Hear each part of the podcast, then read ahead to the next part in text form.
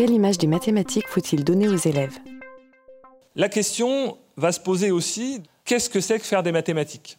Qu'est-ce qu'on veut donner comme image, comme conception des mathématiques à nos élèves?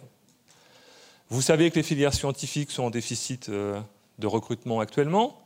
Ben, moi j'aime bien cette phrase-là, Georges Cantor, qui dit L'essence des mathématiques, c'est la liberté. C'est l'invention, la création, la réflexion. Je ne suis pas sûr que c'est l'image que vous en ayez, vous. Je ne suis pas sûr que ce soit l'image qu'on communique à nos élèves.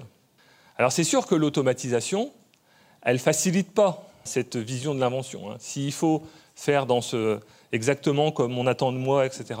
Donc l'idée, ce sera d'essayer de donner aux élèves cette vision-là des mathématiques, de montrer que en mathématiques, on résout des énigmes, on invente, on crée, on imagine. Et ce n'est pas forcément des mots qu'on aurait attachés aux mathématiques, mais plus à d'autres domaines peut-être. Hein.